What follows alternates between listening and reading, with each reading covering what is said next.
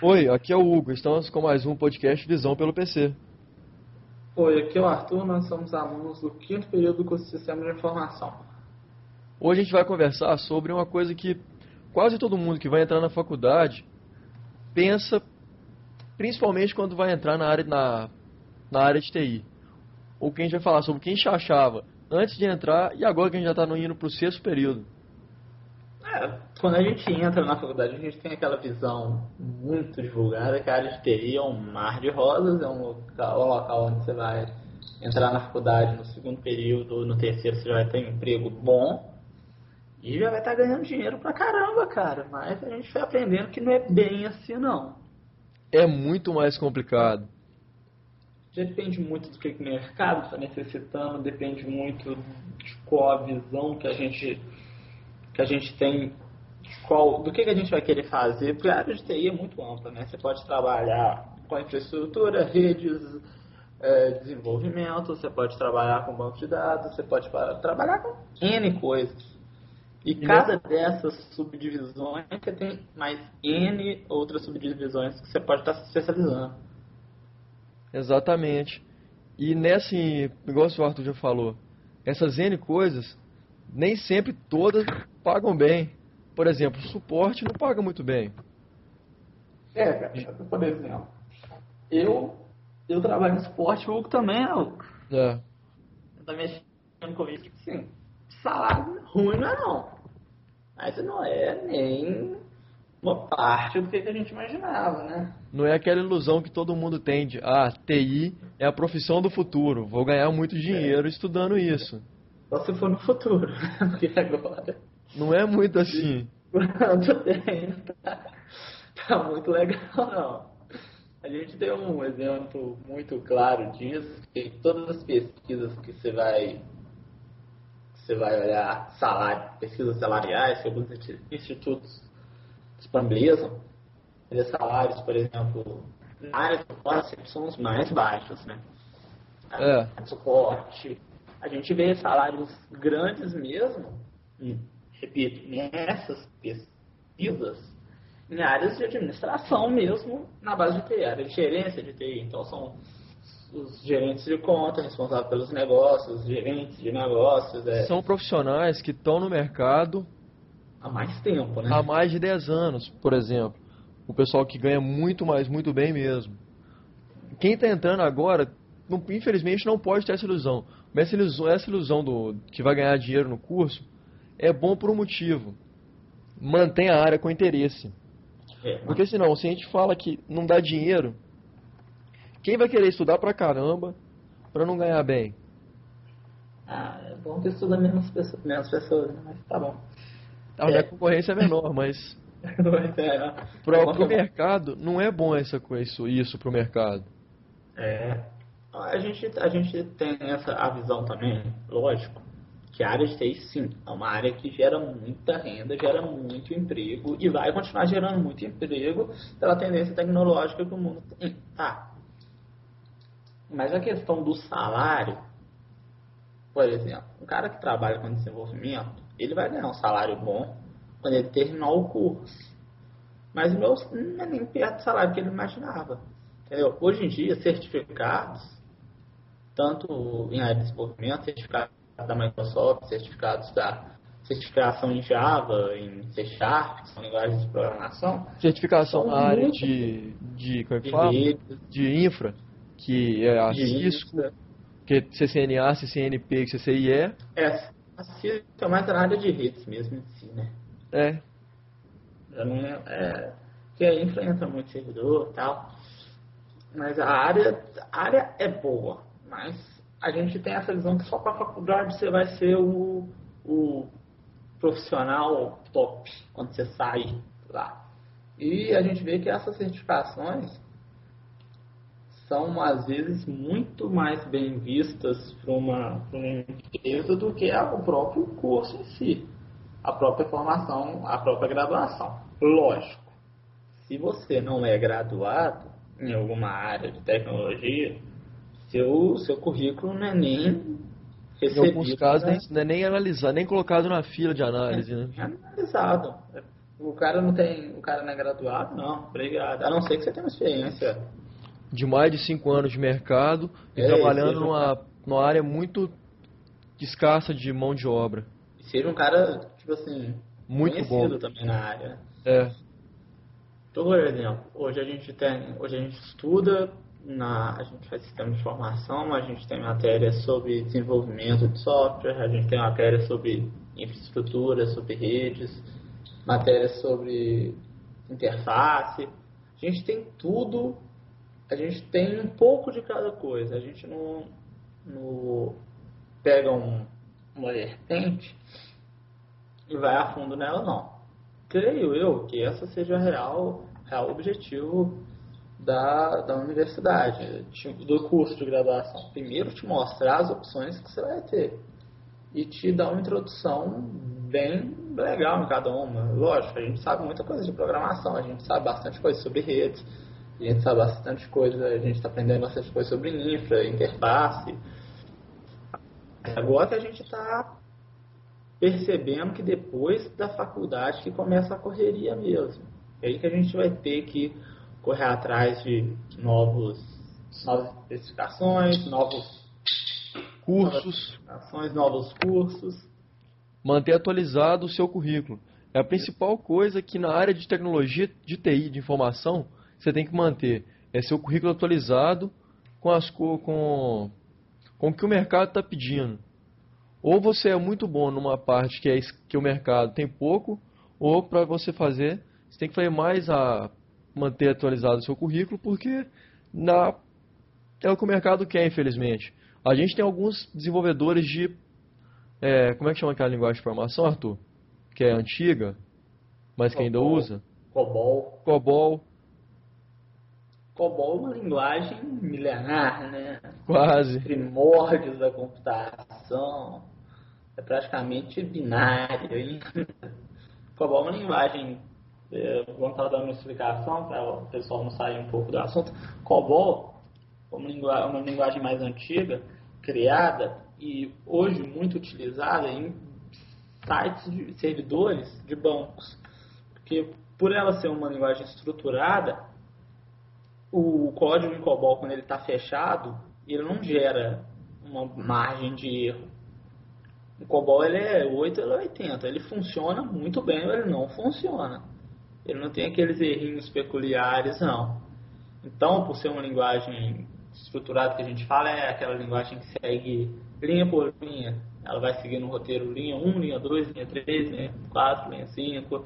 Vai seguindo aquela, aquela lista de comandos. Aquele roteiro, né? é, aquele roteiro diferente das linguagens da- do tipo de programação que a gente está utilizando agora, que é orientado a objeto, que vai pegando métodos e blocos de, em outras partes do código, a linguagem, o COBOL hoje é muito. É um, tem um mercado muito grande pela falta de programadores em COBOL para dar suporte para esses bancos. Porque sistemas em COBOL são sistemas muito caros, muito necessários. Então é uma, é uma coisa que às vezes também tem no TI, logicamente é menor.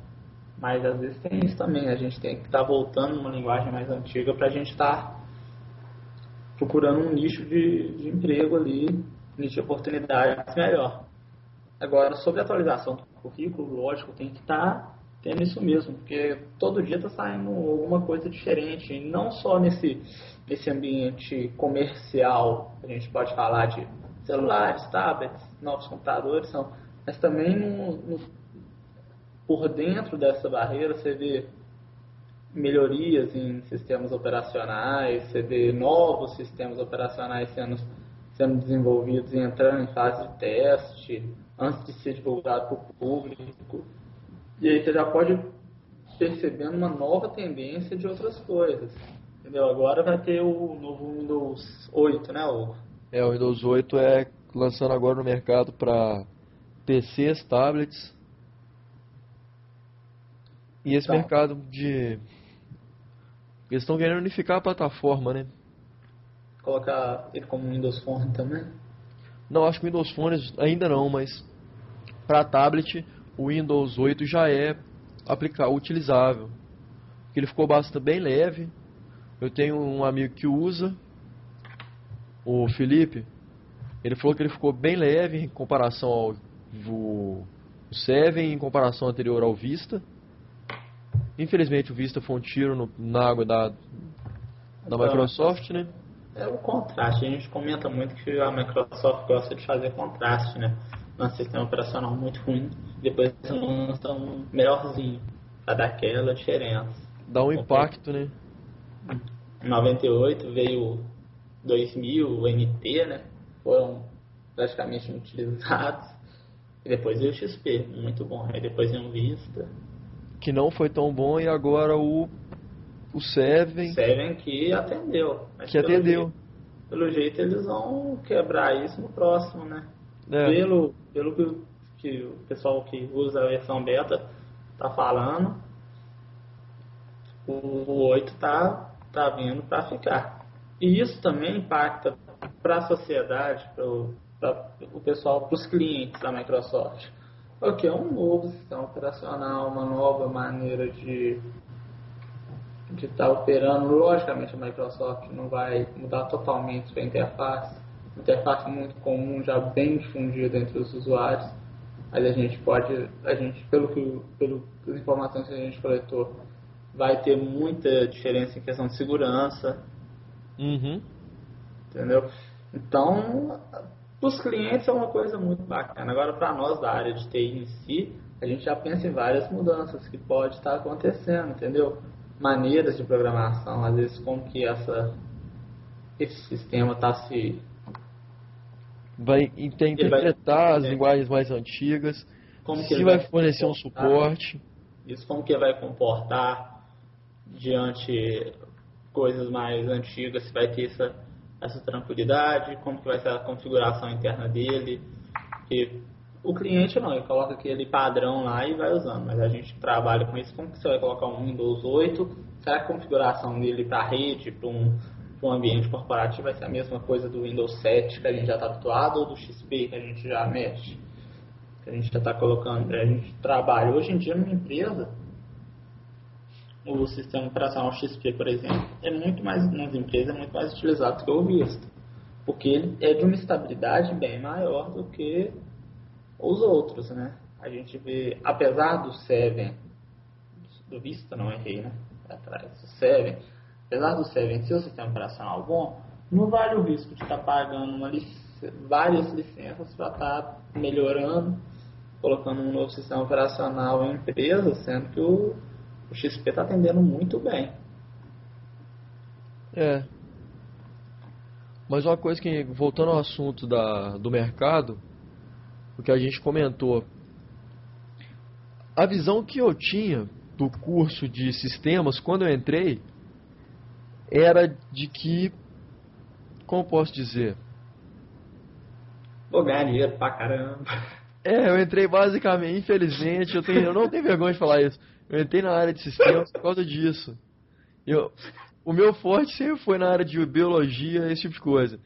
Mas eu conversava muito com o pessoal cursava, mexia na área já, e a opinião pública me convenceu que essa área era uma área que prosperava. Então, e biologia eu não, não tive muita vontade pelo seguinte, é uma área que muito fraca financeiramente. A gente não adianta, eu também, no caso de entrar para o lógico, a gente sempre. Eu, no meu caso, eu tinha uma. Eu tinha exemplos na minha família, o pessoal já trabalhava com tecnologia da informação. A gente via que não era bem aquele negócio, não. Mas você fala, não, sempre comigo vai ser diferente, né? Eu já vou estar no quarto período ganhando tanto, é possível. Aí você vê, não, não é bem assim não. A gente também percebe que a questão é a seguinte: se, se você não tem, você não pode ficar arriscando demais, não. Você está com um emprego que está dando uma certa estabilidade dentro da área, você pode crescer nele, mesmo que seja um pouco até você formar. Você não vai ficar trocando de, enquanto você está fazendo faculdade, você não vai ficar trocando de emprego igual você troca de roupa, não. Você vai buscar uma certa estabilidade. Então, às vezes, um emprego que te oferece um salário melhor não te dá aquela segurança. Então, você fica meio nesse negócio. Agora, no caso, a gente entra sempre com uma visão de diferente de outras áreas, o pessoal já sabe que que o retorno, se você não for muito bom, não é muito grande. O TI não, o TI é conhecido pelo pessoal que não faz, pelo pessoal que está querendo entrar como área. É, logicamente, uma área que vai dar muito dinheiro por causa da, da nova, das novas tendências. Mas a gente percebe também, por outro lado, que é uma área também que necessita muito do estudo da pessoa. Necessita mais de dedicação por parte do, do usuário. Então, essa é uma coisa que a gente não pode deixar de falar. Que a gente já falou e vai ter que repetir mais uma vez. Tem que estudar, é manter o foco e procurar melhorar naquilo que você já, já é bom. Não é querer ser bom em tudo. Você tem que. Todo, não é possível ser bom em tudo. Você seleciona uma parte que você é melhor e aprimora naquilo. Usa esse seu ponto forte como um suporte para sua carreira melhora nessa área. Esse tem que ser a, uma, a sacada da coisa. Não tentar ser bom em tudo. Ser, ser normal em tudo e excelente, não numa área que seja é bom. Concorda comigo, Arthur? Oh, claro, cara. A gente, a gente pensa pelo seguinte. Quando a gente entrou no curso, o primeiro contato que a gente teve com a tecnologia foi programação. Então, eu, pelo menos, durante o primeiro segundo período, nossa, cara, programação, primeiro período, nossa, programação é bom, é bacana, é legal. Segundo período já deu aquela desanimada. Terceiro período eu falei, cara, não quero mexer com programação, será que eu estou no curso certo? Aí você já vai tendo contato com outro tipo de tecnologia, outro tipo de área. Aí você vai tendo contato maior com a área de administração, dentro de tecnologia, você vai tendo contato maior com a área de, de infra, com a área de rede, aí você já percebe que tem outras saídas. E tem outras coisas que são muito boas também. Agora a gente está tendo um contato maior também com a área de banco de dados. Então você vê uma árvore de opções que está mexendo, são muito boas. E ainda continuam as, as promessas de, de bons salários. Né? A gente ainda reza que daqui okay, alguns cinco anos a gente esteja gravando um podcast aqui falando, galera, entrar na ETI que dá dinheiro pra caramba, entendeu? É. Mas a gente. Uns 5 anos eu diria, mas uns 2, 3 anos sim. Nossa senhora, cara, você tá, tá com pressa. Não, cara, não é pressa não. É que daqui 2, 3 anos a gente forma no final do ano que vem já. É, tá. Mais um ano e meio só. É, se Deus quiser. E quando a gente sair, a gente vai ter, por, por exemplo, mais um ano de. Um, vamos ter um ano de experiência, então a gente já vai poder ter uma, dar uma opinião concreta de como foi o nosso período na faculdade e como a gente está se saindo fora dela. Fora dela. A gente também tem uma, uma visão que, por exemplo, tem também a área acadêmica, né? Que não é uma área ruim.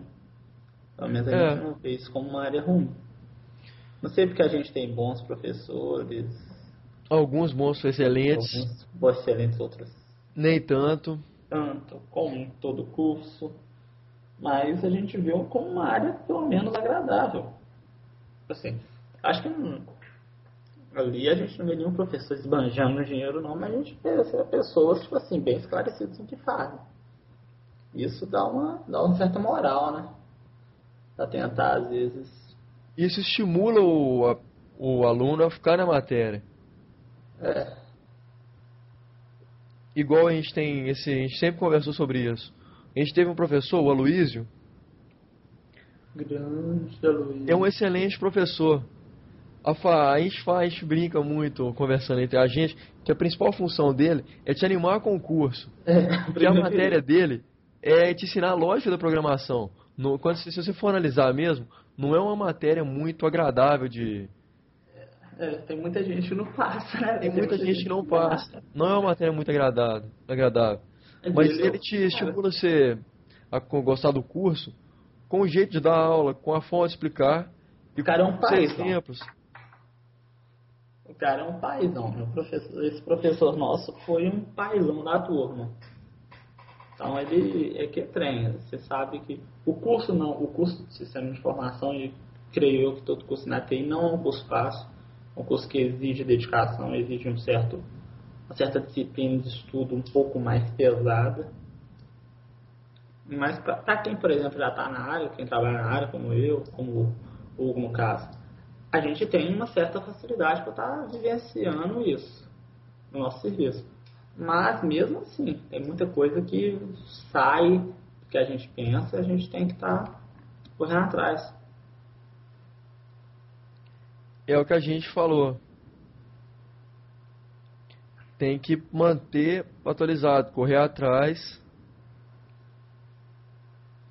e não deixar a bola cair, né? É. Agora, por exemplo, outros, tem matérias que são mais puxadas. Tem matérias de, mais de matemática, tem matérias mais exigentes no curso e tal. Então você, você vai, o curso é cheio de, de coisas mais complicadas, lógico. A TI não creio que seja o curso mais difícil, mas também está longe de ser o mais simples, né? Não é fácil. Não, é igual é, a gente pode, a gente fica brincando muito, porque a gente tem muito amigo que estuda em outras áreas, principalmente nas áreas de na área relacionada a humanas, que é saúde, saúde. é, eu, eu tenho um amigo que faz fisioterapia, a gente foi brincando com ele, o curso dele é simples, não é fácil. Na verdade, não tem curso fácil, né? Não tem curso fácil, mas é, é, é quem entra no TI, você já pensa, você, todas, toda dificuldade que você encontra, você já justifica pelo possível grande salário que você vai receber lá na frente. Então você fala, não, pra gente estar tá fazendo isso, tem que valer a pena. Entendeu? Então você tem, tem uma visão mais fechada sobre determinado assunto. Sobre determinado assunto. Agora, a gente vê muitos profissionais na área aí recebendo salários bons. Mas é. a, gente também tem, a gente também percebe que o que muitas pessoas falam é o seguinte, cara, você quer realmente ganhar um, um dinheiro bom? Monta uma coisa própria. Então, dependendo, trabalhar de empregado não seja a melhor opção. E a área de TI caminha para um lado de não ter profissionais muito dentro de empresa e alguns setores, por exemplo, hoje em dia, programação. Às vezes compensa mais ser ter um, um técnico de programação do que é um freelancer, né? Um programador freelancer para estar tá desenvolvendo um código para você aqui, você tá montando um negocinho, entendeu? Um sisteminha para vender. Na verdade, sai até mais barato quando quando o funcionário é o freelancer é de confiança, sai mais barato você contratar um freela do que você contratar um cara que já é formado na área com é. um custo muito mais alto para fazer uma função simples de programar. Eu não estou falando longe disso que eu estou falando, que programar é fácil. Mas o que programação é puramente digitar código, pronto, pronto assim, se o código for só digitar o código... Se o cara souber como fazer, né? Se o cara tiver noção de um ML, lógica de programação então, e conhecimento da linguagem, é mais fácil você contratar um freelancer do que você contratar um profissional formado com curso superior que vai cobrar no mínimo duas vezes mais. É, igual a gente teve uma palestra sobre um pessoal, com o pessoal que trabalhava numa, de uma empresa que mexia com desenvolvimento, eles falaram uma coisa que é um, uma verdadeira tendência. De daqui a um tempo o programador vai estar trabalhando em casa. Pela internet ele vai acessar a ferramenta da empresa vai estar criando seus códigos lá, já deixando com a empresa e está recebendo. Então, Exatamente. vai facilitar. Vai. E hoje em dia o metro quadrado está muito caro. Né? Em centros e grandes cidades vai facilitar. A intenção é essa, facilitar. Exatamente. O nosso bate-papo tá bacana. Mas a gente vai encerrar por aqui, porque a gente não tem muito mais o que falar. O que a gente pode falar é depois de informar, então. É, uma, aquela visão que a gente tinha e agora que a gente está percebendo como funciona. Então, aqui é o Hugo dando um abraço para vocês. Arthur e até o próximo podcast. Até o próximo.